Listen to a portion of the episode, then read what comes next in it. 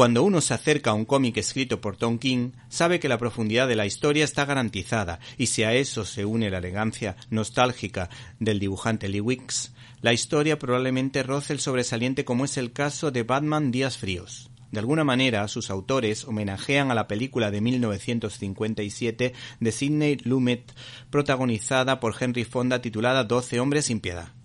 Pues Bruce Wayne es uno de los miembros del jurado encargado de juzgar a Mr. Frío, personaje que en el mundo del cine interpretara hace ya muchos años el musculoso e inteligente Arnold Schwarzenegger.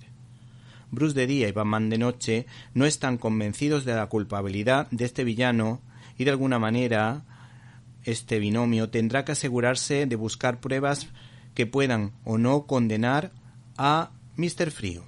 Esta gran novela gráfica destaca sobre todo en los claroscuros de algunas viñetas que recuerdan a lo mejor del cine negro junto a algunos encuadres de gran belleza.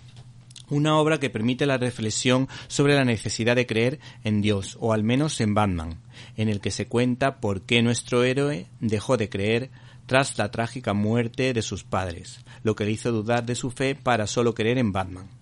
Ese proceso está bastante bien contado a través de nuestro protagonista y una señora que forma parte del jurado que se considera y se muestra como cristiana practicante.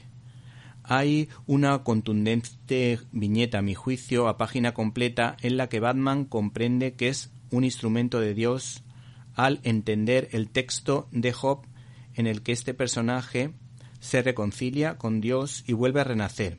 Esta célebre frase, pues de alguna manera, suena de la siguiente manera.